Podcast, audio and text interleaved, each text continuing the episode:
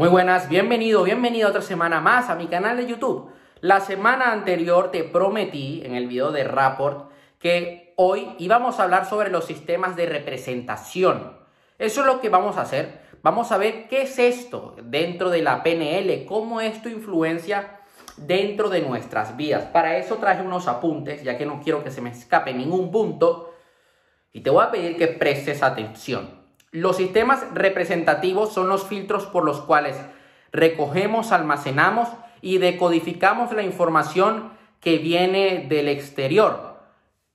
En otras palabras, es la manera en cómo, en que percibimos las cosas que suceden en el mundo. Ahora bien, ¿cuáles son esas formas eh, la cual percibimos el mundo? Bueno, existen tres, que es el sistema visual, auditivo y kinestésico. Aquí yo hoy te voy a revelar una serie de claves, ya que el saber esto te va a ti permitir poder comunicarte mejor con otras personas. Esto te va a funcionar muchísimo, sobre todo si estás en el mundo de las ventas. Si quieres tener una mejor relación de pareja, debes hablarle en su idioma, por lo tanto, debes saber si esa persona es visual, si es auditiva, si es kinestésica. Y eso es lo que vamos a ver el día de hoy.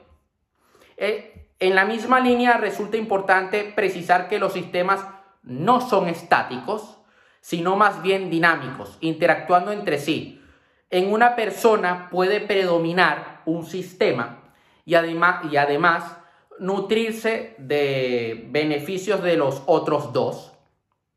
A medida que la persona eh, va profundizando en cada sistema y lo practica, más natural es su, paso de un sistema a otro. Como resultado, mejores herramientas para situaciones comunicativas.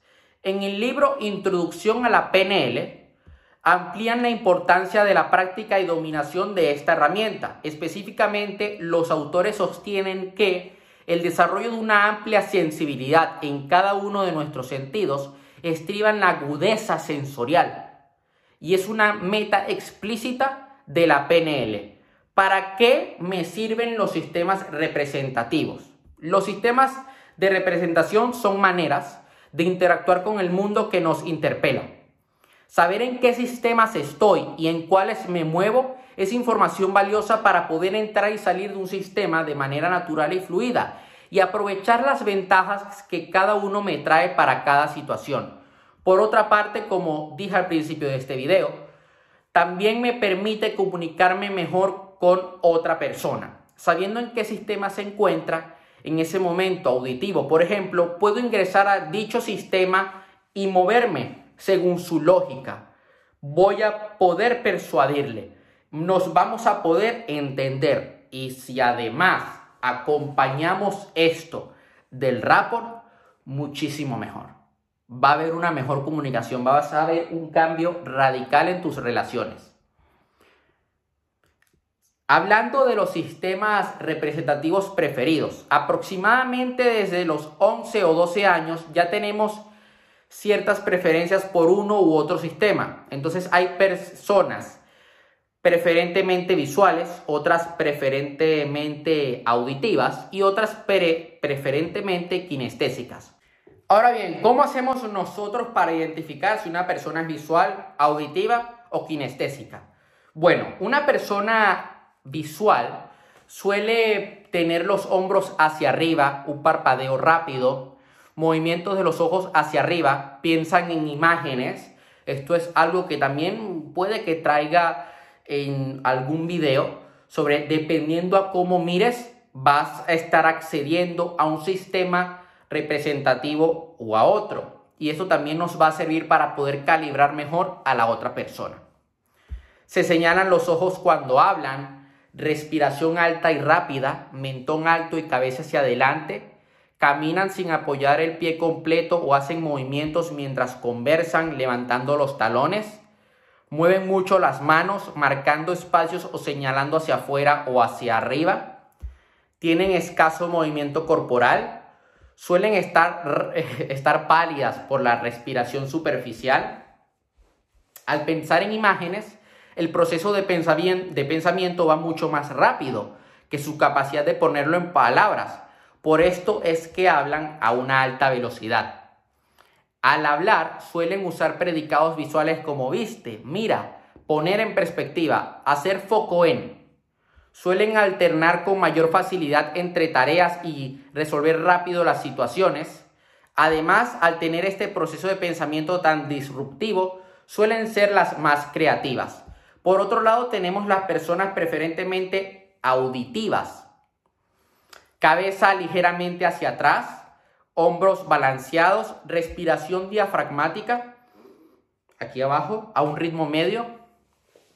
Mueven los ojos en la línea media de escuchar o buscar información, derecha izquierda. Una piel uniforme, el color de piel. Suelen señalarse los labios u oídos, emiten suspiros, están bien apoyados contra el piso, usan eh, predicados relativos al decir y oír, hablan organizando muy bien las oraciones en tono medio y ritmo lento, suelen parecer monótonos, son más detallistas que los visuales o kinestésicos, usan un pensamiento lógico, racional y en secuencia. Primero una cosa, luego otra. Luego tenemos a las personas preferentemente kinestésicas suelen tener las siguientes características. Hombros caídos hacia adelante, cabeza eh, levemente hacia abajo, movimientos lentos, gesticulan con las manos hacia sí mismos, suelen tocarse y tocar a los demás, tienen una respiración baja, abdominal y profunda, los pies bien apoyados, cambian el color de la piel, o sea, les suele cambiar el color de la piel de acuerdo a los estados emocionales, hablan con ritmo lento y tono grave o bajo, usan predicados relacionados con sentimientos y sensaciones, se dejan llevar por la intuición, están mucho más conectados con, con las emociones que los visuales o auditivos y mantienen una distancia más cercana con sus interlocutores comparados con personas preferentemente visuales o auditivas. A continuación, yo te voy a mostrar aquí te voy a decir ejemplos de predicados, de palabras con base sensorial para que pueda aplicar en una situación concreta. Visuales, mirar, imagen, foco, imaginación, escena, visualizar, perspectiva, brillo, reflejo, clarificar, examinar, ojo, enfocar, ilustrar, ver, oscuridad, auditivas. Decir, acento, ritmo, tono, resonar, sonido, sordo, timbre, discutir, gritar, sin habla, vocal, armonioso, resonante, mudo. Para las kinestésicas, tocar, contacto, empujar, acariciar, presión, cálido, frío, áspero, suave, sufrir, oler, perfumado, ácido, sabor, salado, dulce. A modo de cierre para este video, los sistemas de representación son una herramienta fundamental de la PNL que nos ayuda a poder comunicarnos mejor con la otra persona acercándonos a su mapa. Estamos accediendo a su propio mundo. Esto nos permite que podamos entender cómo se siente esa persona. Si tú vas a hablar ante un público visual, vas a hacer más énfasis en ese tipo de lenguaje y en los recursos que vas a usar. Cuando nosotros estamos ante una exposición en público, debemos tocar los tres sistemas de representación, tanto visual como auditivo como kinestésico, porque de esta manera lograremos mantener la atención de toda nuestra audiencia, lograremos conectar con cada uno de ellos y ellos van a entender nuestro mensaje.